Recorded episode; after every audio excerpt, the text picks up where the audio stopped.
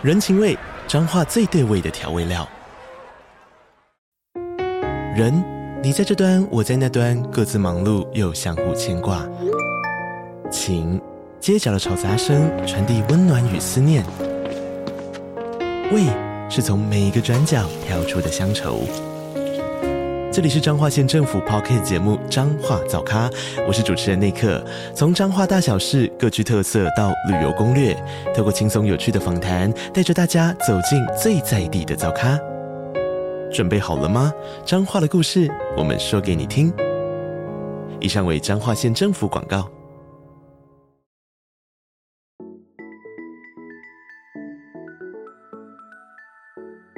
大家好，欢迎收听斜杠杠杠杠，大家来开杠。我是乔王，我是威廉。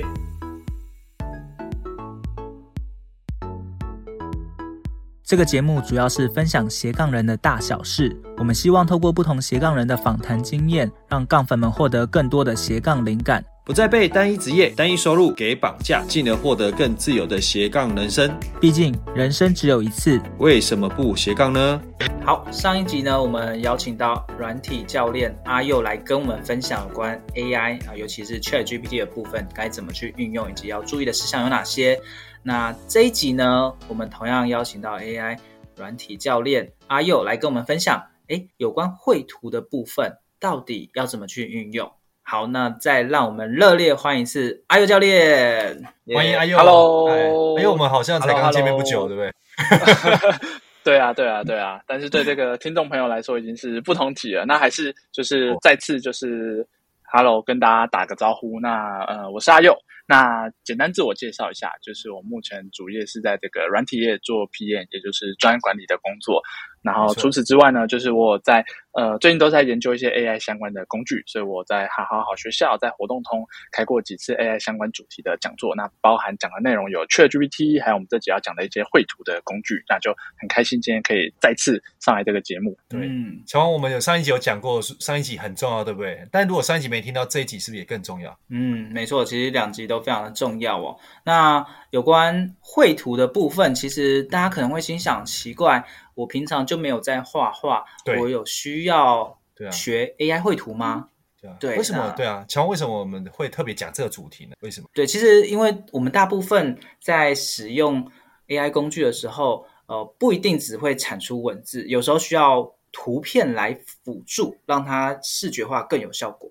好，那这个部分呢，我们还是请专业的阿佑教练来跟我们分享一下，那到底为什么需要学 AI 绘图？对对，它的重要性在哪里？嗯，好、嗯哦，就是大家常会讲说什么没图没真相。那以现在来 说，大家其实就是很习惯都会去看图片啊，或者是看影片。那就是因为呃前一集有讲到，ChatGPT 它主要是一个文字的这个对话机器人。那现在这个 AI 绘图工具厉害的地方，我觉得最主要的点在于说，哎，以前可能。我们自己心里会有一些想法，但是会觉得说，呃，画画的技巧不好，尤其是我啦。但是现在我觉得说，诶，透过这个 AI 绘图的工具，我一样是打字，告诉他我想画怎么样的图，然后他可以直接帮我把图给产生出来。我觉得这个惊喜感是非常强烈、很神奇的一点。哇、嗯，对，所以没图没真相，有图才有真相。那要怎么样去透过 AI 产生出诶我们想要的一个图片？阿佑可以跟我们分享一下，呃，到底有哪些好用的工具或平台吗？对，嗯，好啊，今天想跟大家分享三款，算现在有在用 AI 绘图的话，呃，应该都会听过的工具。第一款叫这个 Midjourney，就是 Mid 中途旅行的这个工具。然后另外一款是一样跟 ChatGPT 同公司 OpenAI 这间公司所推出的一款叫达利，这个达利就是那个一个画家的那个达利，这也是一款工具。然后还有一款叫做 Stable Diffusion，就是这三款算现在很热门的工具。哦，那阿佑，那这边的话，你可以大概简单介绍一下说，说这三款的工具，呃，它的差异点可能在哪里？那应用上有什么样不同的地方？对，嗯，好哦，那。先讲一下第一款这个 Midjourney，它算是呃目前相对来说算蛮成熟的一款工具，因为它已经出到这个所谓第五版了。然后它很厉害的在于说，诶，它画出来的图的那个细致度很高，然后加上你可以可能指定不同的风格，所以就是真的可以说所谓以假乱真的程度，就是如果你让大家去看，不管是人物的图片啊、风景的图片，它都做的是非常好，因为尤其是说 AI 绘图啊，在大概两三个月前，它的一个罩门是在于说画这个我们人类的手的这个关节，哦、因为它其实蛮复杂的。对，对那但是现在这个 Midjourney 它推出了这个第五版之后，它在这个手的这个细节上，其实都做得非常的厉害，这算是它的特点。哦，因为阿优你讲到这个，我记得之前。FB 上很多梗图，就是说，哎，如果去分辨，可能是两张美女图，然后大家就会看出什么手会有第六只手、第六个手指，对不对？算吗？对对对，然后对，然后像以前前一阵子，就是手还没有画那么好的时候，很多人用 AI 工具在绘图，他会故意请那些人物摆出那个不会露出手的姿势，例如说，哎，我画半身图，我画那种手藏在后面的、哦、的人物。哦，就是譬如说手对放在后面这样那种姿势嘛，对不对？对对对，因为就是不容易画，嗯，所以他现在就是越来越进步了。啊，除了 Midjourney 之外，刚才还有提到像 DALL-E、DALL-E Two 啊，还有其他的。那他们又跟 Midjourney 有什么不一样呢？哦，对，嗯，DALL-E 2的话，刚刚讲说它重点是就是 ChatGPT 这间公司 OpenAI 所推出的。那我觉得它对我来说最最重要的点就是它一样在网页版上，你就可以直接的简单的操作。你只要有一个 Google 账号，那你注册一下，点两下，你就可以开始呃体验这个所谓 AI 绘图的这个这个这个功能。我觉得是最重要的一点。然后再来。刚刚讲到第三款这个 Stable Diffusion 这个工具啊，它的话呢，它其实它的重点是说，它在于人人像的绘制又比这个 Midjourney 又在更厉害。那之所以会厉害的原因，是因为这个 Stable Diffusion 它其实算一款这个开源，就是怎么说呢？就是呃，它是公布在网络上，然后大家可以一起来，算是来来。跟他进行呃互动啊，然后一起使用的这个工具，所以就会有很多呃这个厉害热心的创作者去开发很多好用的模型。例如说，哎，有人就开发了一款模型，说你可以先传一个人物的姿势，可能是有一个人立正啊，或者手叉腰，然后接着你再告诉他说，哎，请你帮我画一个人物，可能说，哎，请你画一个呃阿佑，或者请你画一个可能什么什么卡通人物，那他就会参考这个姿势。那因为还有这些。很多的呃模组这些工具，所以他在画人像是又比 Midjourney 又再更厉害一些。哇，像刚才有提到说，呃，所谓的用网页版，好、哦，那那其他的工具它不是用网页版吗？它是用什么样的一个平台？是要下载下来吗？还是对对对，对，因为我知道 Midjourney 好像是 Discord 嘛。啊，什么是 Discord？在它的整个界面，可能有些人不是很熟悉，可以跟大家。还有、哦、这边 Discord 可以大概 稍微说明一下，对。嗯，OK，这个对，就是像乔王所说，Midjourney 它是用一款呃社群软体叫 Discord 来进行的。那这个 Discord 大家可以把它当成就是也是一款聊天的工具，就像现在的呃 Line 啊、Messenger 啊。其他就是类似这样，只是它有不同的界面，所以大家会需要重新注册。所以它现在画图呢，你就可以想象成你是登录 Line，然后有一个机器人叫 Midjourney，然后你在那个你们的对话视窗里面打字，它来帮你画图，所以它就不是网页版的。然后同时，因为它现在太多人使用了，所以它之前是有免费的额度，但它现在都必须要月费。你可能每个月要花八块美金或十块美金，你才可以来做一个使用。那刚刚讲到另外一款这个 Stable Diffusion 啊，它呢，呃，其实也有网页版，但它最一开始我刚刚讲这个开源这个原版，它算是呃程式的程式码，所以你要下载要安装会比较复杂，所以它其实也是有推出网页版，但是呃，如果你要用到最完整的内容，还是会需要下载才能体验。那如果是这个 Stable Diffusion 的网页版，它其实功能。跟可能费用相对会有比较多的一些些限制，这样子哦。所以在使用这些 AI 绘图软体的时候，大家可能也会 care 一件事，刚才提到就是费用啊，这些的费用到底是怎么样去计算，或者说，诶，它有什么样的使用次数的限制，也可以跟大家分享一下。对对，它呃，像阿优你刚刚提到说，像那个呃，可能是一个月要八块美金或者是几块美金嘛，那它使用上是我就是我吃到饱。我一个月产出一张图跟产出一万张图是一样的费用吗？对，嗯，其实像这个 Midjourney 啊，它是你每个月付了月租费之后，它是呃基本上算是无限量的使用啊。那当然它的条款是说，前几十个小时你在画图的时候，它会呃算得特别快。那你这个过这个时数之后，你算图你可能需要等比较久。但如果你是一般的轻量的用户，这个轻量指说你可能每天画个三十张或五十张，其实你都不用担心你的速度会受限。所以对我来说，几乎是无限的来使用。那第二款这个呃达利 OpenAI 这个达利来说，它比较像是呃购买次数的，就是呃你如果免费的话，它每个月让你画十五张，但如果你用完了，你可能要再花个十五美元，然后你可以再画个一百多张，它是这种储值金的额度来计算的。对那对对对，那至于 Stable Diffusion，如果大家是用那种比较复杂一点，就是安装到网络的，它其实不用钱的，但就是门槛比较高。那如果是网页版的话，它就会需要费用，那可能也是哎一二十块美金，然后让你画几百张，类似这样子的概念。嗯。对，像我自己本身有在使用的是 Midjourney，那 DALL-E 2我也用过，但 Stable Diffusion，呃，好像有一点难度，或者说它的那个电脑的效，就是效能是不是要更好一点？我不太确定。对，是这部分就是大家在讲说 AI 呃绘图的时候会讲说，哎，是不是需要？设备很好啊，是不是叫什么 CPU 啊？CPU 啊，对对。那其实只有 Stable Diffusion，如果你是安装在电脑上的话，它会需要使用到你电脑的效能。那你如果是用这个呃 Midjourney，然后或者是你用这个达利，因为它的算图的部分其实都是在他们公司的机器上自己算，所以我们只要能打开这个机器，哦、甚至我用手机。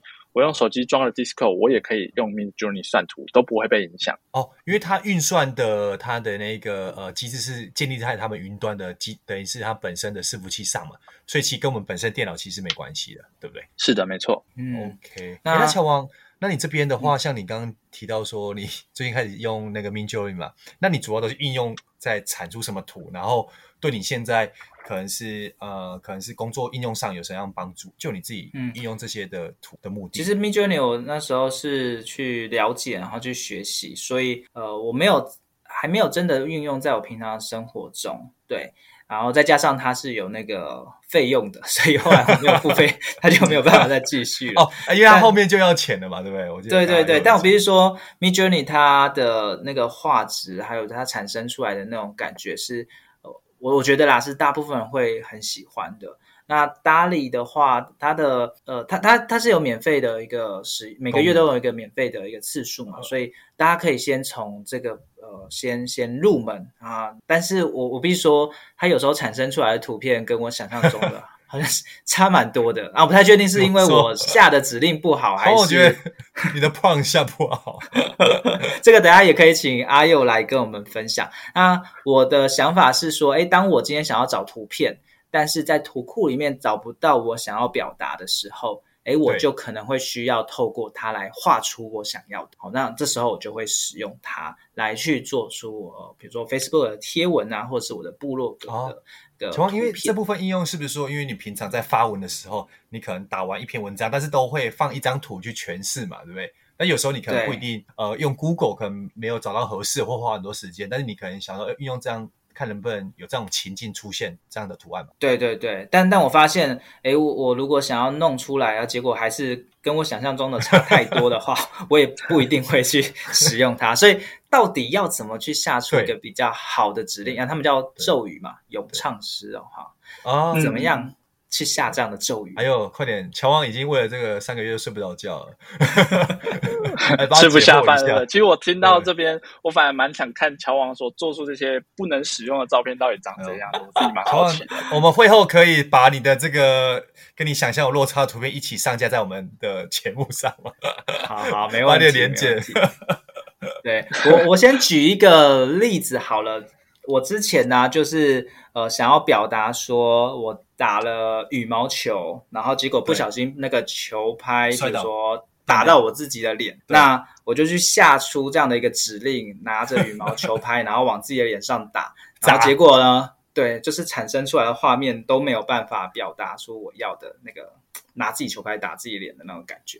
对，好，所以 到底要怎么样去下出一个比较好的指令呢？对，尤其是在图片的一个应用上嘛，对不对？可能跟文字又不一样。嗯嗯，在这边我其实想要先 echo 一下刚刚乔王所说的，就是会建议各位听众朋友，如果是第一次接触 AI 绘图，我们可以先从网页版的这个达利来做一个尝试，因为它的门槛最低、最简单，其他的也也很容易啊。但是这个达利是最最简单的，我也会建议大家先使用它的一个网页版的免费额度。那至于乔王所说的，我们要怎么样提问才能就是有比较好的效果？我觉得有两个方向可以去入手。首先，第一个就是呃这些的这个绘图工具啊，他们其实都有自己的论坛或者是自己讨论区，在上面我们都可以看到很多厉害的这种所谓大神他们画出来的图片。那他通常啊，在这个呃网站上，你只要把滑鼠移到那张很厉害的图片上，他都会直接写说，诶，它的参数是怎么下，它的那个。呃，提示的文字是怎么下，我们就可以就是参考他的写法，然后就会看到他们里面，诶，可能提说，呃，例如我平常在画图，我可能就是打羽毛球，我就会写打羽毛球而已嘛。但如果我们去看那些大神画的图，会发现，诶，他加很多关键字，他可能会告诉他说，我这张图片要什么风格，是现代风还是抽象风，还是说什么，诶，像素风或者什么极简主义，他会指定可能风格，或者指定说，诶，他可能他的长宽。或者告诉他说：“哎，这个画面中是几个人？他们的姿势是什么？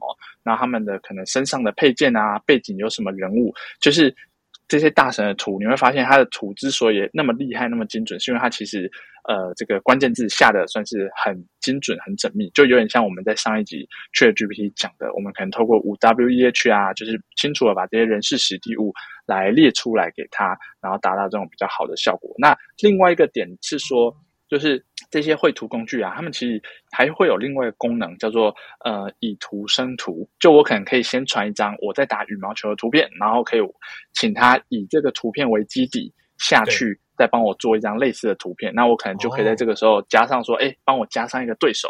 帮我加上一个说，呃，我打出来的杀球这样子，先给他一个图片做参考，那也可以更接近我想要的效果。嗯，所以阿优，你刚刚提到说以，以呃，就是可以先输入，就是可以上传一张图，然后可能再搭配一些指令嘛，以他那个去做一个基本的一个模型去做延伸嘛，对不对？对。OK OK，哦，所以是可以上传的嘛，吼，就是因为我是是是没错，一般就只有文字的一个输入而已。嗯，对，可以可以做使用的，就是呃，然后。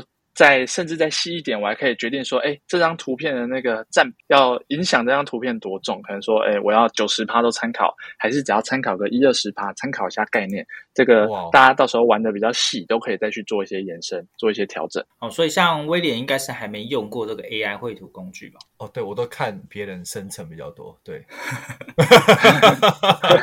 被发现了。大家来找茬，我就看，哦，这应该是 AI 的，对，就是刚阿佑提到，我就马上有，哎，有那个画面这样。所以威廉可能是未来会被会使用 AI 绘图工具的人取代，这样。美女图这一块我可能特别，想要画风特别特别的细腻，这样。OK，好，所以呃，在使用上，大家可能也可以去特别注意到，说要怎么去下正确的指令，让它产出我们要的一个效果。那呃，想要再问一下，说刚才其实有简单提到说，不同的 AI 绘图工具有一些些的强弱项，但这部分可能可以再请阿佑再说明一下嘛？就是，诶，到底我要在选择的时候，呃，我要是怎么选择 DALL-E 啊，然后 Midjourney 啊，Stable Diffusion，他们的强弱项优势在哪边？要怎么去区分呢？呃，不同工具的这个强弱项，我觉得，我觉得就是，呃，达利的话会推荐是新手入门，我觉得优先推荐这款啦，因为说刚刚讲到它是网页版，有 Google 账号就可以注册，然后最好使用又有免费额度，会推荐大家优先可以试用看看这个。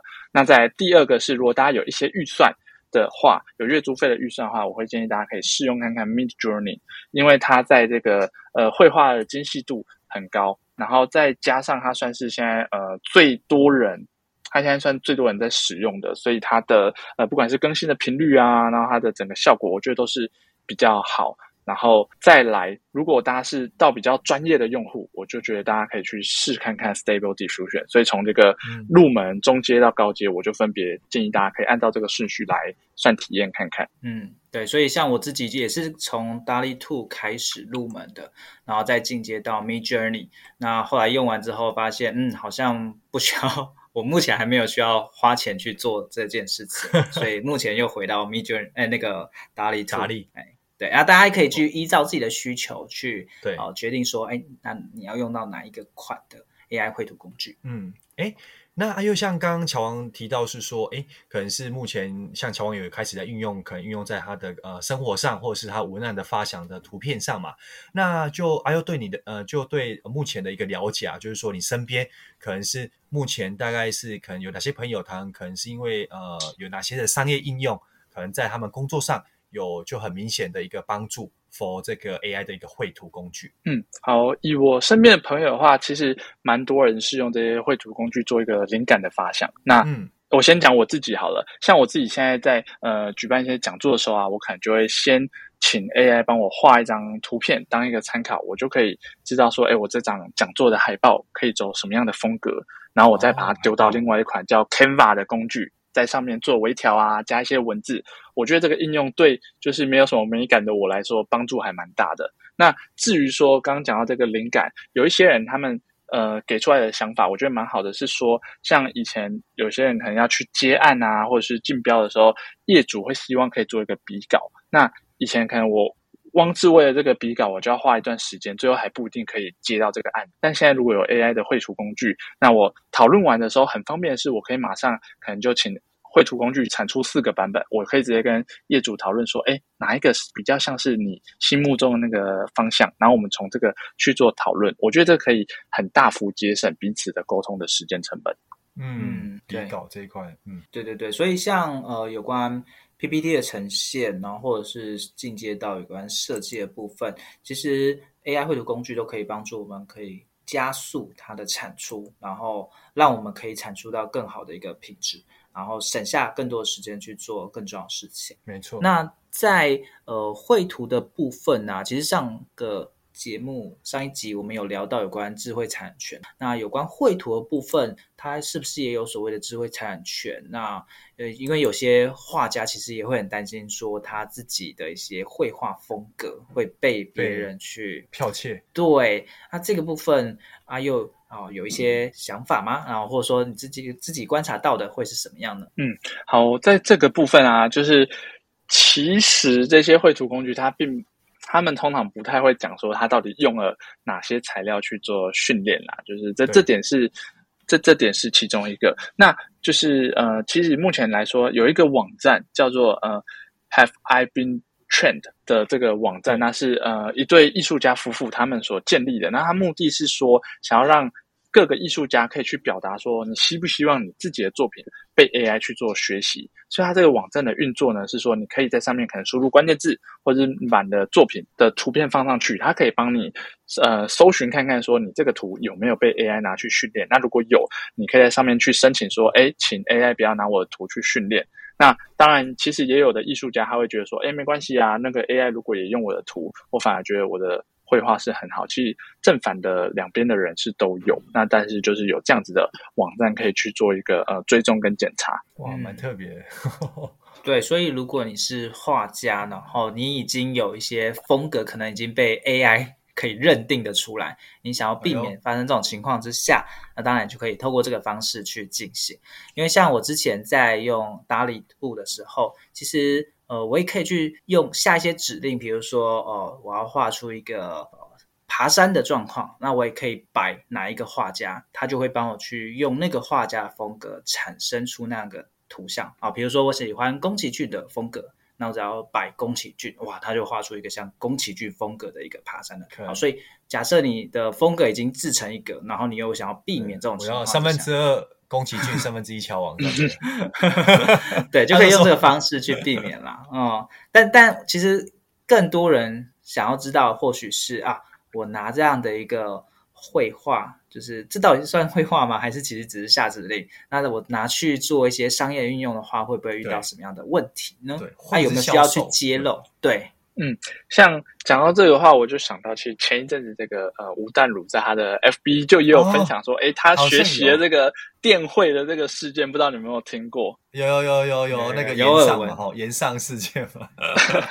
对对对，那我然后另外就是呃，现在已经陆续有看到的一些案例是说，有的可能摄影或者是绘画比赛，然后发现开始发现说，哎，得奖的作品是来自 AI 所这个画的。那有的人他最后有的得奖者，他事后会表示说，哎，其实我在做一个社会实验，我想让大家看看说 AI 的时代已经来了，你们根本看不出来这样子。那也有的人他们其实是想要去赚奖金，所以我觉得现在比较好的一个角度应该是，如果你是用 AI，你可以去自我揭露，你就可以明确表达说，哎，你用什么样的方式，而不是就是呃，可能把这个作品当做是自己的，我会觉得这样好像比较不适合。嗯，适适当的揭露，对，所以这个部分在用 AI 绘图的时候，可能也要特别注意一下，尤其是呃社会上的观感会觉得，哎，你是用指令下出来，嗯、跟你自己手绘还是差蛮多的啊，那你就必须，虽然呢、啊。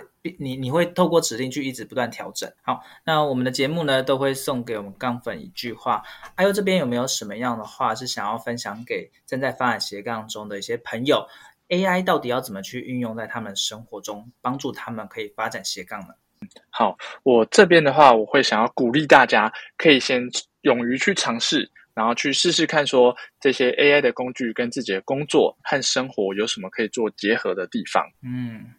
对，好，所以真的要去运用了，你才会真的把它融入在你的生活啊。如果完全都不去碰，完全不去学习，它永远跟你的生活，甚至你发展的习惯斜杠，永远都没有产生任何的连接。嗯。所以踏出那一步是很重要的，对不对，球？对对对对对。那其实 AI 的领域非常多啦，我们有提到了文字了，有提到了图片，甚至是影片啊，还有音。音频其实也有啦，那各式各样的，那大家可以去玩玩看。诶，我记得阿佑之前也有分享到一个网站吧，他有把所有的 AI 的一些软体好像都有整理起来，对不对？是有两个网站，一个叫 Future Tools，然后另外一个叫 Futurepedia。Future 就是未来那个 Future。Tool 就是工具，然后 Pedia 就是维基百科的那个百科，这两个工具它都是像一个入口网站，上面它就分门别类，什么三 D 啊、建筑啊、绘图，大家可以去找看看有没有自己想要玩的 AI 工具。好，那到时候我们也会把这两个网站放到我们的资讯栏位下方，供大家参考。那如果大家想要更进一步的跟阿佑教练去接触啊，或者是说想要上阿佑教练的课程的话，该怎么样怎么联系到你呢？对，好，我自己的话，我建立了一个 IG，然后在上面会分享一些最新的一些呃 AI 相关的软体与工具的操作。然后除此之外，我如果有在办一些新的讲座，我都会在 Accupass 活动通这边做一些那个宣传。那也欢迎大家如果有兴趣的话，都可以一起来跟我做一些交流。哦，那阿优，你刚刚提到说 IG 上呃会有这样的一个分享嘛？但是他 IG IG 的账号怎么搜寻到你呢？要打什么？哦，在那个阿佑 Toolbox。A Y O T O O L B O X。好，那我们同样会把这样的一个连接放到资讯栏位下方，让大家可以去追踪喽。好，今天真的非常开心，可以邀请到阿佑教练来跟我们分享时下最重要、最重要的 AI 工具，对，最火热的 AI 议题。对，那也真的非常希望大家就是真的可以把握这样的一个机会，然后去实际去运用它，甚至让 AI 呃对你的斜杠可以产生巨大的一个翻转哦。好，对，而且让你省下更多的时间，然后花在更多有价值的一个效的项目上。嗯，好，谢谢大家收听今天的斜杠杠杠杠，大家来开杠。我是乔王，我是威廉，我是阿佑 我们下下期见，拜拜。拜拜，谢谢大家，谢谢阿佑，